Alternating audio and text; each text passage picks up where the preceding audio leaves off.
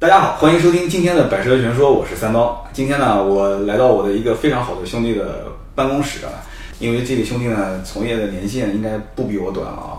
是属于目前还奋战在一线的战友。因为我这个哥们儿呢，在荣威，然后在别克，在奔驰，在凯迪拉克这几个品牌都服务过啊。哎，你从行业内的人来讲的话，现在其实如果大家想买一个，比方说奔驰啊，或者买一个凯迪拉克，怎么才能把这个价格还到最低？就用用我们的行话讲啊，就是把经销商的利润榨到最后一滴血，然后老百姓买一个相对比较便宜的这个实惠的价格，多跑几家，多跑几家。多跑几家。哪些方面能谈？除了车价以外呢？你可以给大家指点指点嘛。呃，除了车价之外的话，比方说这个保养，保养后续后续的保养这一块，让经销商来送。呃，一个是送，第二个是打折，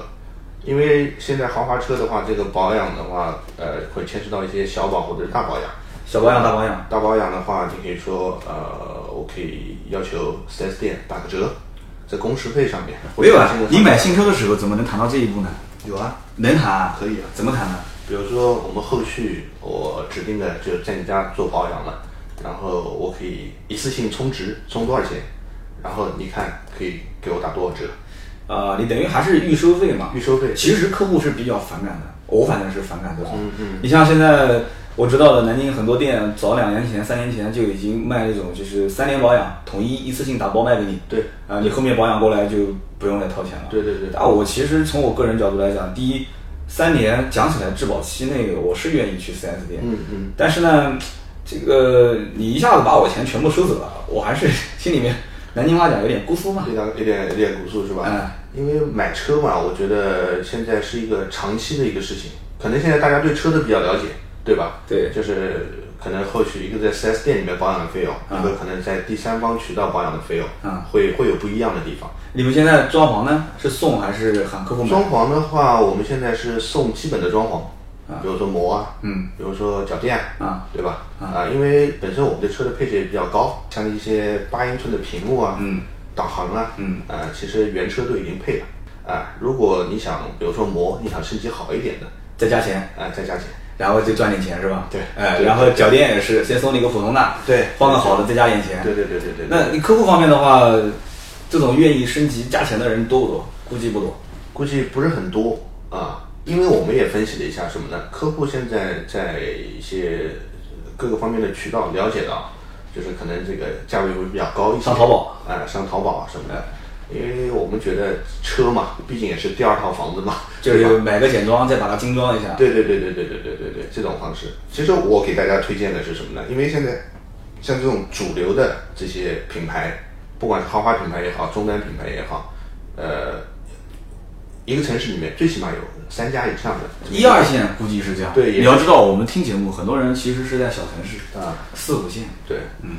其实多跑几家，多比较比较，我觉得客户都不会那万一有些人他比方说城市里面就一家店，特别像凯迪拉克这种品牌，有的就一家店，有些四五线城市估计连奔驰、宝马都只有一家店。像他们这种人，你说怎么去比价格呢？很头疼啊！跑了一家店，价格高高的，然后看到北京、上海价格低得一塌糊涂，心里妈不值啊，不平衡，这怎么搞？我就问你一个问题啊，异地购车其实你觉得风险大不大？举个例子吧，比方说我离我们比较近的马鞍山，嗯，马鞍山离南京近，马鞍山凯迪拉克有几家你知道啊？马鞍山也有，马鞍山有一家，马鞍山一家，马鞍山的人，滁州也能开到了，马鞍山去滁州应该跟去南京哪个近啊？到南京鞍去哪个。山嗯到南京近一点，那区域呢？比方说马鞍山的人去滁州问这个价格也不合适，但是到南京来看，南京价格好。那南京的车卖过去能到马鞍山那边上台吗？跨省啊，跨省现在其实也今年开始其实也可以，就就是是会开占到比例会比较小一些，就是这样的就这种名额会比较少一些。你指的名额是什么意思？就是比如说现在如果在凯迪拉克买车，会有每家店，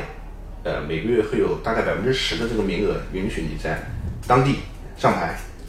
啊，哎这个样子，异地上牌啊，异地上牌，对，就是说当地就是买车人当地的这个，就是买车人身份证当地。对对对对就是说这个人如果是安徽的，对，他在江苏南京这边看，嗯，他想把车买回到安徽当地上牌，那么这家店如果卖一百台车，那就允许有十每个台月车十台车，十台车的这么一个名额。这个不算违规。这个对我们这是其实这个是 4S 店内部的一个操作，对啊，内部的一个叫一个一个规定吧。我以前在节目里面我提到过，就是说，如果是异地客户想要在就是其他城市去拿一个比较低的价格，我是建议尽量跑大店，对对不对？对大的经销商，对它的这个销量比较大的，对每个月会有一些名额是可以发到外省上牌的，对对可以跟他谈一谈，对然后你最多就是手续办办好，呃，把车子开回来。保险这方面呢，如果是异地买车，保险你建议是在本地保还是在？呃，我建议是在就是在车主本地、车主身份证本地做保险，因为这样的话，如果碰到了需要理赔的这一块，处理起来会比较方便一些。那如果不是在本地保的话，处理就是可能需要可能需要资料的调动，对吧？资料调动资料的调动，然后可能会比如说，啊、马鞍山的客户或者安徽的客户在南京买车，嗯对对吧？南京出保险嗯那南京出保险，然后可能会，如果你出了保险，出了这个出了险以后，在马鞍山出的险，对，可能会委托马鞍山当地的，比如说人保啊比方比如说呃，委托马鞍山本地的人保来进行现场处理、现场定损，嗯啊、这个可能会多一道手续，比较麻烦一点，相嗯对麻烦一点，相对麻烦一点。那比方讲啊，马鞍山的人来来南京买车，买凯迪拉克，买完之后，他你们就比方说强制他必须得在本地买保 险啊，你别笑，肯定会出现这种情况。嗯那马鞍山的客户本来是不情不愿的，但是看你价格低啊，没办法啊，行啊，那我就在你这里买，嗯买完之后开回去了。其实保险对于经销商来讲的话，这个利润的提升返点大不大？其实这块儿来讲的话，有限，有限。因为为什么这么说呢？现在主要的话，因为每家 4S 店都有自己的一些业务各项业务的指标考核考核，嗯，对，倒不是希望挣你多少钱，倒绝绝对不是这样，出于这样的目的，嗯，哎、因为也也是每个品牌要求不一样嘛，嗯哎、就是如果你在这边买，在这边修，就像比如说马鞍山离南京这么近，嗯，滁州离南京这么近，嗯，可能需要，比如说需要车辆的维修、出保，嗯，那可能在 4S 店，本身你也在我们店买的，拖过来手续哎、手续处理起来会比较方便一些，其实是这个样子。说白了，4S 店现在强制要求客户在本店买保险，其实看重的就是将来车子一旦撞了，嗯，发生事故了，对，能第一时间想到说回到我这边来修，对赚的是这个修的钱，对保险公司来买单，对对对是这意思啊，对，然后给销售员的考核，比方说一个人一个月任务十台车，对，我考核你投保率，对，不低于百分之九十，你们店现在投保率是要求多少？百分之九十五以上，那基本上卖十台车一台都不能给外地啊，对，是这个上样海子，是这个样子。所以就要综合综合的考量，比如说以以一个季度，嗯，啊、这种时间跨度来、来来来来，来适当的放一两台哎，适当适当的放一放，是这样。我的天啊！所以这个呢，谈归谈，做归做，实际真正销售顾问在卖车的时候，肯定要考虑到自己的这个，对，吧他？要自己算一算，算一算收入算一算前后划不前划后的算这个比例，哎，是这个样子。然后客户在买的时候，有的时候我都觉我觉得啊，你如果比方说听到我们今天这个节目，大概知道了这样厂家或者经销商有这么一个换算比例，嗯，你自己去权衡，我觉得也就目的达到了，对帮大家去做其一实些筛选。其实我觉得啊，就是各位听众，就是买车啊，我们说的大一点啊，是一个系统工程，嗯系统工程是一个系统我的工个程，天对吧？就是买一个车，第一个你要选择自己喜欢的品牌、喜欢的车，对合适的价格，嗯，包括后续的你能好的一个装潢，对吧？啊，这个靠谱的保险，靠谱的保险靠谱的保险，靠谱的你在这家店买了一个靠谱的一个 4S 店，对吧？刚才这个三刀也讲了，啊就是你选车嘛，呃，最好还是选择一个大的 4S 店，是的这样其实保障的概率要更好一些，有呃道理更好一点。呃，我们回过头来插一句话，凯迪拉克跟奔驰，我们就聊一下他们的将来的就是售后维修的费用支出啊。嗯凯迪拉克将来的售后维修支出大不大？很多人其实很担心啊。其实是是有担心这一块。其实凯迪拉克来讲的话，我们平均就是从售后来讲啊，我只讲一个大的一个数字吧，大概就是以六年为一个界限，嗯，对吧？整体的这个保养的费用相对来讲还是比较便宜的，比就是横向的这些豪华品牌来讲，跟奔驰、宝马、奥迪跟，奔驰、宝马大概的费用能节省到大概百分之十到百分之十五的这么一个差距。就比它低一点。那低一点， 10到嗯低一15点，对对对对对。为什么呢？因为现在凯迪拉克也是在，呃，如果用人的比方来讲的话，它也其实也是在创业期，也嗯也是在这个创业期，就是重新让大家认识这个美国的这个豪华品牌。嗯，所以从刚才一开始说了，从车子售前它的配置比较高，嗯，对吧？从售后那相对来讲，它的这个维修的保养费用会呃更更实在一些吧。它是官方直接把价格定低一些，还是用各种活动的形式啊？就比方说定期送券给你，定期老客户回这馈个打这折，个这个会有这个两者都有结合，啊嗯两者都有结合，因为本身从定价来讲的话，大家可以去去比较一下，嗯一个是我们讲一个 A 保跟 B 保嘛、嗯 a 保就是小保、嗯 b 保就是大保，对，A 保的保养的费用我们就是横向的要比呃所谓现在市面上的 B BBA 的这个费用要低一些， ATSL 现在小保大概多少钱？一次的费用大概是在一千一不到，一千一左我右，而且我们的保养周期是实打实的一万公里保养一次，一万公里哎，或者就是六个月还是一年啊？呃，时间上面是半年，六个月。哎，对，半年的时间。啊，奔驰是一年，一年一万公里。对，差不多。他们的费用应该是在，呃，如果是 A 保的话，大概是在一千五到一千八吧，差不多。啊，差不多是这么一个费用。嗯，现在其实送保养的也多。对，前期因为刚才也牵涉到售销售售前了嘛，对对吧？可能在销售的时候，你在价格谈判的时候，里面有一些这个保养的这个呃活动或者是优惠的条件。现在买凯迪拉克的车主啊，大多数把车提走的时候，手上会不会都都多多少少带一些免费的保养者？对，因为本身这个车的话，我们所有的车系，从低到高，从轿车到 SUV，我们都是免费送客户两次 A 保券的，啊就是你只要买都送两只次。要买车，这个是厂家的还这个是是厂家的厂家就给给厂家就给有两次，有两次，那基本上相当于就是一年以内的保养就送就掉了，就 OK 了，啊就不用、不用不用这么翻身厂了。家送的。对对对对对，经销商呢，经销商的话会根据每一季的这个打折呃优惠的力度让多少钱？哎，对对对，羊毛出在羊身上对组合一个礼包，有的时候也是实打实的，有的是大师实打实的啊。对，奔驰也是一样的。现在我了解奔驰的优惠幅度也是，基本上多多少少，我周围了解到的车主都会带那么几次免费保养者。对啊对对对对，其实售后维修在买新车的过程中，可能真正要考虑到的费用还是质保以后，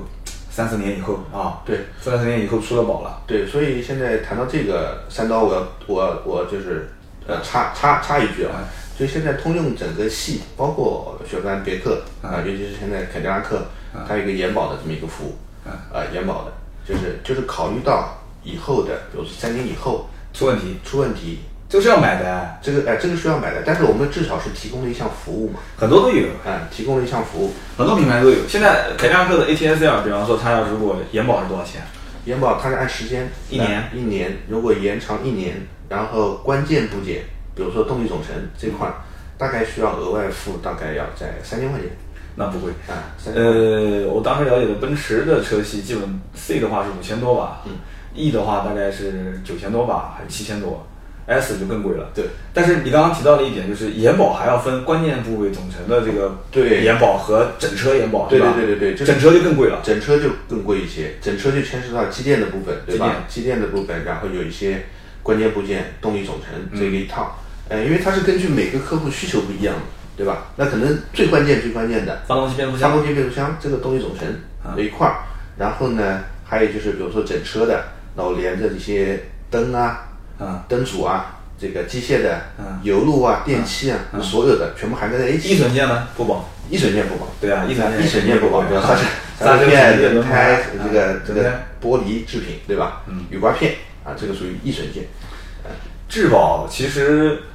我估计现在老百姓可能还不太能接受买吧。现在还有人，现在你告诉我你这个销量好吗？就就是就是渗透率吧，对我们按照这个老百姓不一定老百听得懂对对，就是按照这个占比，比如就是说我是买十台车，卖十台车，有其中大概目前大概是有百分之十五到百分之二十的客户，两个人左右，对两个人左右能接受这样的这种这个理念。花点钱再延长个一两年，对对，因为什么呢？我们自己也分析过，其实这是一个趋势。嗯，就像什么呢？你的车呃不可能开一辈子，对对吧？现在的客户的换车频率跟一开始中国汽车市场井喷的时候，大家用车理念是完全不一样要的。开到它不能开为止。哎，对，甚至有些客户也会过来问，哎，你这个车我开个十年、十五年、二十年都没问题吧？嗯，理论上肯定是没问题，对车肯定是越做越好，对对吧？但是呢，因为现在这个慢慢慢慢，汽车也是变成一个相对之前变成一个快消品了，对，从耐用品变成快消品，对变成快消品材质越来越差，因为汽车的更新换代变短了。就变越来越短，就跟对笔记本跟手机一样嘛。对，不像之前的老三样，哎呀，我买个普桑开个十年八年的，对买个买个富康，买个捷达干嘛的？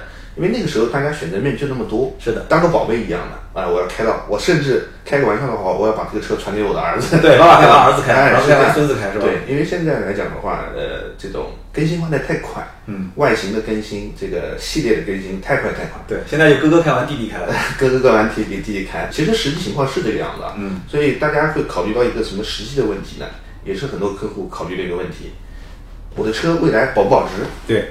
其实买了延保以后，对于车辆的保值，其实也是一个很好的一个一个保障。讲到保值的话，你估计就脸要拉下来了，凯迪拉克保值率不高的，对，大家是这么是这么这么去认为。就市场上其实不用大家认为了，就是嗯这个保值率，我觉得就是根据一个老百姓对品牌的认可度。嗯，凯迪拉克，因为我自己也做二手车，保值率确实不高，奔驰的保值率非常高。对但是相比来讲的话，奥迪、大众体系的车型保值率更也很高。这个你觉得将来几年会有会有改变吗？危险。呃，会有改观，但是呢，改变可能在未来五年到十年不是特别大啊、因为为什么这么讲呢？就是，就一个刚才三刀也讲了，这个保值率其实跟车本身的质量没有其实没有太太大大关关系系，就是一个是老百姓的认知度，认知度，这个车在市面上的保有保有度，对对吧？这个其实有很大的一个一个一个一个概率，因为之前的话，凯迪拉克确实呃车型比较少啊，认知的人也比较少，绝对值比较小。但是这两年呢，就是车型也变多了嘛，嗯，车型也变多了，然后这个基盘的这个数字也在慢慢慢慢慢慢也在增长，啊就是保值率这块肯定会是有改观，啊肯定是有改变。你在凯迪拉克待了好多年了，然后在奔驰也待了好多年，你觉得就是你说句公道话，摸着良心讲啊，嗯这车子的返修率高不高？就是凯迪拉克，对，而总且体来讲，对返修率高不高，这是第一个问题。第二个问题就是，也大部分在售后维修的，就是因为相关的零部件的问题的，都出在什么地方？嗯。啊，是这样啊、就是我也很有幸服务过这两个品牌，对，包括身边的一些朋友啊，原来的老同事啊，啊大家在聊到车的时候，首先，奔驰的品质是非常好的，返修率低对，就先我们先不跟先不拿跟凯迪拉克比啊，啊就是在三个品牌当中，BBA， BBA 里面，奔驰品质应该是最好的。嗯，返修率比较低。呃，我这块没有数据啊，但是以我这么这么多从业经验，包括手上的这些呃原来老的奔驰客户来讲，它的这个返修率是比较 低的。对，老客户如果车子一出现问题了，第一想到的就是我们卖车给他的人，对对对，我们是希望老客户若干年以后给我们打的第一个电话是说，哎呀，车用的不不错。啊，用的不错，我再介绍一个朋友给你。对这个是我们最希望的。但是呢，呃，从这块来讲，奔驰的质量是是非常非常不错的啊是不错的，啊嗯就是从这个返修率这个率上面来讲，是比较低的美誉度嘛，口美碑誉度度嘛，对，美誉度比较比较低，呃，美誉度比较高的，然后返修率是比较低的。那么凯迪拉克来讲的话，凯迪拉克这个车来讲，其实质量也是非常不错的，因为呃年前和年后，其实应该可能关注汽车的朋友都会拿到一张表格，嗯，对吧？所有的豪华品豪华品牌里面的这个质量质量排名，就故障率，嗯，来讲的话，凯迪拉克应该是一直是排在前三名的。啊那还可以啊啊，前一直是排在前三名的。呃，所以很多呃，我我这边跟跟各位听众讲的，凯迪拉克呢，因为还是这样，从车型到后续，因为之前的保有量比较少，用的人比较少，大家可能会对它做一些呃猜想，我觉得这个也很正常。嗯，但是随着这个量越来越大以后，这个口碑也会慢慢起来的。对。啊、是这样。就是厂家也会担心，就是说呃量越来越多以后，比方说以前卖一万台、两万台，对比方说出那么一个两个小毛病，嗯，能接受。对就是万一以后一个车型一个月就卖一万台，那可能这就被放大了嘛。对所以品质把控这方面会要求比较高。对，有没有出现过什么类似的厂商召回啊，或者是呃统一性的问题啊？有有过类似吗呃，因为每个品牌都会有召回的这种这情况，个可以说的没这事个这个这个都可以讲的。嗯，啊其实每个品牌都有。然后召回的话，我们呃，因为我是从一二年开始服务凯迪拉克的，对，我经历过的召回经历过一次，嗯，是什么？呃，经历过一次，就是好像是那个下面座椅啊，啊，座椅的那个电动座椅的那个前后调节前后调节嗯有一块的话，它会在有些时候会阻挡，会有一些阻挡。这个设计上的问题。啊呃，设计上面的有一些会阻挡，比如说我要调的时候，它不能及时的调整，啊，这款是召回过一次，嗯，模块上面有一些阻对对力是吧？对对对那这个召回的话，就是让新车主在回厂保养的时候给你调整一下，对对对，其他的变速箱啊、发动机都没出现过什其么，他的变速箱和发动机没有，没什么问题。比如说现在大规模用的涡轮增压发动机，对吧？嗯现在每个品牌都在用。嗯呃，普遍现象，比如说像呃，渗油这个耗耗耗耗机油的这种情况，耗机油凯迪拉克就是以我了解的、嗯没有出现过。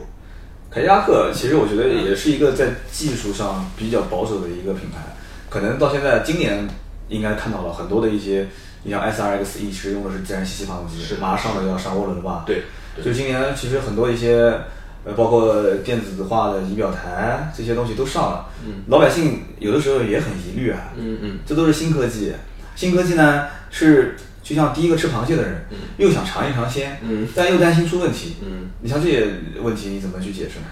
呃，其实是这样啊，这个因为我们的这个液晶屏，嗯包括我们现在所有车系都用的那个触控的，对像我们的 iPad 的那个那个那个那个对那个环节，其实这块来讲的话，我们一直是从一二年底一三年就开始用了。啊，啊，因为用到现在来讲的话，出现过一次问题，嗯就是大家觉得一开始的时候，第一个可能不太习惯，对我们喜欢原用这原种来的按钮实际对吧按钮十十几键对吧？十几键来摁，第一个可能那时候不习惯，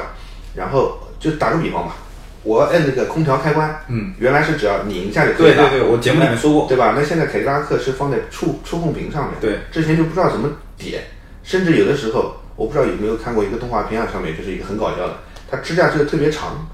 指甲长，指甲对，有些长人喜欢留指啊甲，留指甲长，他老点老点点点点点点，但点不开，对他觉得这个就是一个问题，觉得这个屏幕本身这有个问本题，身就设定的就有问题，就说你反应慢，嗯，对吧？有有有过这种情况，但是确实呢，那个时候这个屏刚上市的时候，就是这套系统刚上市的时候呢，确实在反应速度上面有一些滞后的现象啊啊，但是在从一四年开始，后面的屏，因为现在我们的这个屏已经换到第三代了 CUE E 嘛， CUE 叫 Q 嘛 Q Q Q 系统，嗯，已经在做调整，嗯，所以呢，到这块来讲的话，我还是欢迎，就是如果对凯迪拉克比较感兴趣的一些客户，可以到展厅来这不是广告啊，啊，就实际过来试一下，我来就体我验一下。哎我今天就不帮你啊把咱们地址说出来啊就是体验一下，体验一下。哎我 OK 其实我能理解一个服务于一个品牌的人心里是怎么想的啊。首先要要热爱这个品牌，对对不对？要敬业，对然后其次呢，也不能攻击其他品牌，对然后大家取长补短，对老百姓你在挑的过程中呢，你选择自己感兴趣的，对，其实适合自己的对，这个不好意思啊，说到这一块的话，我觉得我们自己总结了一一句话啊，呃，这个我也送给各位，呃，不是啊，送给大家共勉大家共共勉勉共啊勉吧，就是现在的车啊，尤其到了豪华品牌，嗯，没有差距，嗯，只有差异。哎，这个话经典，啊、对吧？嗯没有没有什么差距，不是说奔驰多好，或者是凯迪拉克多好，这没有什么差距了，就是差异性的东西，嗯，对吧？就刚才我们说到那个屏，那美国车要体现它的这种科技感，对对吧？包括我们现在用的这种智能手机，那就在这些触控的地方用的多一些，对科技感的多一些。包括你现在一上车，可能每个人车上，比如说轿车里面坐了坐满五个人，嗯，人手掏出来一个智能手机，对啊，我都要连一连，对划一划，对，碰一碰，拽一拽，拖一拖，对吧？那我们现在这个车里面就可以提供车内的一个是四 G 信号的一个连接，连接七个手机端嘛，呃，七个手机端，终端终端对，然后蓝牙呢可以同时连十组，啊，牛，那就是就是这个样子。所以呢，这个这个可能是凯迪拉克的一个造车理念，就相当于人的一个性格一样，对吧？对，那奔驰呢，可能是在一些细节的处理，嗯啊，比如说我们的这个呃皮的缝线啊哎，真皮缝线豪华感的营造啊，嗯这个是奔驰镀铬饰的，对，镀铬饰条啊，这个可能是奔驰一直来的一个呃长项，啊，是这个样子。所以呢，没有差距，只有差异，就看嗯大家喜欢，是不是能切中你的那个点是吧？对，是这个样子。能不能呃聊骚到你心中的那一一点嗯痒痒肉？对啊对对把你对这个痒痒肉给哎给劳动了以后，你就会过来是去去 shopping 啊。对对，是喜欢掏掏银子买车，我曾经讲过，我说其实换车的需求点是出于理性的，但是买车的需求点是出于感性的。 对换车的话，肯定是职位有变啊，对呃，车型变小了啊，对觉得要大一些的对，对家里面添了一个人口啊，对，或者是赚了一点钱，对但是刷卡的时候会发现，车跟车之间各有特色，对就像男人都喜欢这个美女一样的，对对吧？你说具体喜欢哪一种类型呢？说不上，对。但是呢，你你看到了他就是喜欢，哎也许那道菜出来啊，就是你的菜，对吧？就是就是你的口 味，你看讲到这个，你看眉飞色舞了啊，大家都比较感口若悬河。 对对对，我一向都是这样，就是我男人对美女的追求是源源不断的、啊。对对对对对，就像我开玩笑讲，叫要想健康又长寿，多和美女交朋友嘛。对对对对对吧？是的多开豪车和美女交是朋这友。样的，就是包括有的时候，刚才一开始节目开开头我们讲的那个奔驰车跟就是来我们展厅的选奔驰的和选凯迪拉克的客户，其实我们也深有体会。有的时候客户哎就那么一点，嗯，哎，就触动他的那个神经了，是触动他的神经了。嗯比如说很多现在小年轻，我们就拿 ATS L 这个车比，嗯，哎，这个车动力怎么好，对，对吧？你跟他提动你，这提动力，哎，他觉得不错。横向对比的话，我的数据，包括在他试驾，他确实觉得不错，嗯哎，OK，没有问题。可能我作为年轻人来讲，我对豪华的要求还没到达那个年龄层次，对吧？我只是需要我的动力操控、外形，你够年轻、够时尚就 OK 了。哎，这个讲到点上了。嗯，就是说他来本来一开始不一定是把凯迪拉克作为首选，对，只是看看。不在他的购物车里面。对，嗯，但是转了一圈之后呢，你去给他洗脑，你就是给他讲年轻啊，低调一些啊，买一个自己喜欢的，不一定要买一个大家都认可的。对这个时候他会一想，道理是有啊对，但不完全成立。对但是呢，你再说说看，说哎呀，其实呃，奔驰是怎么样怎么样的一类人，对，宝马是怎么样一类人，奥迪，然后他自己会往里面归。对就像桥底下算命先生一样的，对，告诉你未来会遇到什么问题，对，其实有 你的自时己候往里面靠。， 对一点不错，三刀讲的非常对啊、啊就是有的时候客户我们也要给他设定一个场景，对因为他来看车，他不是看一个冰冷的一个机器，我感觉啊，嗯就是把把他带到车里面，嗯，呃，因为我们旁边也有奔驰的店嘛，对吧？啊你你坐到车里面，你设想一下，你坐到奔驰车里面啊，周围都是豪华的一些设计，对营造的一个豪华的氛围，对，啊，那是一种什么样的享受？啊啊，我们问他这个是不是你想要的一种状态，嗯开车的状态，对吧？那你如果在坐到凯迪拉克里面，那可能我用现在我们现在年轻人的一句比较多的话，战斗气息比较浓浓，战斗气息比较浓浓烈一点啊，那可能就触动他的那个那个那个点了，对对吧？有可能他就哎，这个车是我的菜，对是我的要的那道那道菜，是我要的那个那个那个点，对对吧？是这个样子。他就想成为这个崔灵山的车神是吧？是就是幻想着做崔灵山战 神。 是是是，但是呃，保证这个叫什么？保证动力性的同时呢，其实每一款车安全性做的也非常好，对也要打消掉它这这部分的顾虑。其实还是那句话，没有差距，只有差异了。呃对吧啊这个话很经典是这样，的嗯我觉得一期节目里面能沉淀一到两个经典的这个理论或者说是观点，就已经非常不错了。行啊，我们今天聊了奔驰跟凯迪拉克，其实也谈不上是聊奔驰凯迪拉克啊，就是聊豪华品牌的一些对差距和差异。对对对对，其实就像司机一样的，老司机老司机一样带的带我。对，也老司机开车是什么呢？就越开越慢，越开越小心。对，呃，我们不像一开始当年做汽车的时候，嗯一定要分出个你死我活，对谁赢谁高谁下，是就是觉得时间做的越长啊，每款车对于我们来讲的话，都是一个非常不错的产品。对，呃，抛开我们现在服务的各个品牌不讲，就是讲说我们我们想给大家提供，呃，什么样的车是最适合你的？还是那句话，就跟鞋子是一样的，你穿上去这个鞋舒服，跟脚，嗯，啊就 OK 了啊，就是大家如果以后选车可以可以往这个这个这个方向去多考虑考虑吧。可以啊。节目最后呢，我是这么想的啊，我以后想建这样的一个社群，就是寻找到就类似像你这样的，我们以前的这些老同事、呃小伙伴啊，老伙伴吧，老伙伴不叫老老伙伙伴伴，啊就从业经验在五年以上，甚至十年以上的，然后服务过，如果能单一在一个品牌服务十年，那就更牛了。对，那么我们大家组建成一个社群，就是我们这些人，就除了我三刀以外，我们共同来服务全国各地的这些听友。我们也不抱有什么目的性，说大家一定要买车找我们啦，对或者是怎样的。我们定期在微信上面做一些沟通。你知道现在微信有一种模式是这样子的，就是大家加到一个微信群里面，嗯，然后微信群最多是五百号人嘛。然后呢，因为我们这边听友全国各地、全世界各地有很多很多，很多人其实你我我发现这么一个观点啊，就是很多其实关注豪华品牌的人，他反而不会在论坛啊、微信啊这里面去留言，可能根据他的工作有关，跟他的生活环境有关，对他会默默的去听，默默的去沉淀自己的观点。相反，可能有一些五六万的，啊，或者是十来万的一些车主，他的基数非常大，对还有一些选购这一类车型的人呢，他可能在四五线城市，他比较迫切的希望知道这些车的底价是多少钱，对他会去留言，对，我能看得到，但有些人我看不到。所以呢，我们如果发挥微信啊、微博这种优势，我把大家的这些需求点，举个例子，你服务过奔驰跟凯迪拉克，你现在在服务凯迪拉克，对那我们就把凯迪拉克、奔驰这一类的需要咨询的人士拉到这个群里面来。利用某一天晚上，你业余时间，嗯七八点、六七点的时候，我们就开通半个小时，你来主讲最新的一些情况，然后大家来提问，留个半个小时提问，留半个小时跟你讲，可以吗？可以可以这个应该我觉得很靠谱啊。对对对对 然后很多人会问很多问题嘛，可能会问说，哎呀，凯迪拉克这车是不是像外面讲的那么烂啊？ 对有的人会问说，这车适不适合我啊？我是一个公务员啊。对呃，那你可以去在这个微信群里面给大家去解答嘛。对，可以，可以，没有问题。啊对这个我也我也觉得很开心，真的。对，啊我我觉得这个方式是比较好一些，因为对大家觉得可能有的时候选车啊或者买车，接触的都是就是就是目的性非常强嗯目的性非常强。对这句话说的非常对啊，就是我进了车以后，我要买这台车，我就跟你针尖对麦芒，你这个车我定下来这个车了，你给我多少钱，或者你做一个产品对比，对对对对吧？可能现在的销售呃压力比较大，对吧？对可能会讲一些比较稍微过一些的这个这个这个这个这个话，我觉得也很正常。想不买，今天能不能定？不能定，对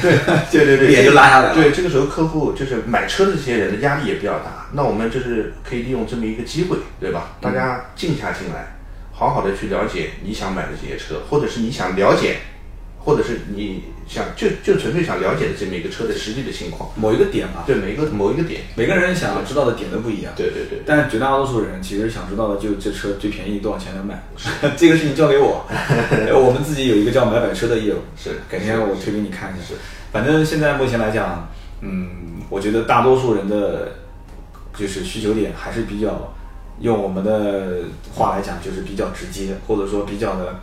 单纯，就是买车的老百姓不用把它想得太复杂。对比较单纯，它就是一个很简单的出发点。对我选一辆我自己满意的车，你不要骗我，我不希望买的价格比隔壁老王的价格还要高很多。对比他低呢，我肯定很开心了。对对而且其实老百姓也很清楚一点，就是说我不可能买到一个远远低于市场正常售价的这个价格。就是大家其实现在在寻求的一个观点就是，我怎么去第一个就是怎么选到一个我比较适合的车。嗯，那我觉得这个问题将来可以长期讨论啊，就是什么样的一类人，啊、在什么样的环境里面用什么样的车，嗯跑高速还是跑低速，就市区，嗯做生意还是做公务员，还是做教师，还是做律师，还是像我们这种自由职业，就是需求点都不一样。嗯对，然后然后各个品牌的属性和这些人之间的搭配，对哎、我们提我们的观点，然后大家可以往里靠。对在这个情况下，最终再往下一步走，就是我选定这个车型了，价格，你三刀的节目能不能用什么方式让我们去？你如果不授人以渔的话嗯啊，你你给我个鱼竿，你让我去钓一条我自己觉得最合适的方法鱼竿嗯，方法方法方法嗯对那我觉得这就是我们将来要探索的。嗯，我觉得非常好。多多支持嗯啊！今天这期节目呢，我们就是邀请到了叫 Mr. X 是吧？嗯，就 说你是 X 先 生。 X， 对，如果说感兴趣，我们多聊。以后我会经常会拜访我身边的这些好朋友。嗯，然后大家呢，我会提前做好工作，我们把点下次说的再细一些。然后呢，我们多给大家提一些有用的信对，可息。以针对比如说大家最近关心的问题，哎，我们可以拿到拿到这个平台上面来交流。我下次带一些问题来。可以，我下次我在我的论坛置个顶，然后我的新浪微博我也可以置个顶，我收集一些信息。比方说，我下次就简单一点，我只收集凯迪拉克的信息，对包括凯迪拉克、奔驰、宝马、奥迪的这一类的信息啊。对，拿过来之后我就丢给你，我们一起去聊一聊。好，这样的话，我们甚至其实都可以直播了。其实今天要是直播都很简单，这边架一个机子，对吧？对可你这以边什么条无件线都网的，反正无线网什么的都有。对，我们现场可以回答大家问题。可以，可以啊，没问题。那今天这期呢就到这里。然后呢，今天这期节目呢，我是应该放在周三再播，而且我大家如果听到这期节目，今天我人应该是在三亚， 我出去玩去了。嗯。那么我希望大家多多留言啊，我都会都会第一时间看到的。也记得关注我们的新浪微博啊，搜索“百车全说三刀”新浪微博，可以私信我，可以留言，同时也可以关注我们的微信啊，微信号是四六四幺五二五四四六四幺五二五四啊，有什么问题尽管留言。今天这一期就到这里，我们下一期接着聊。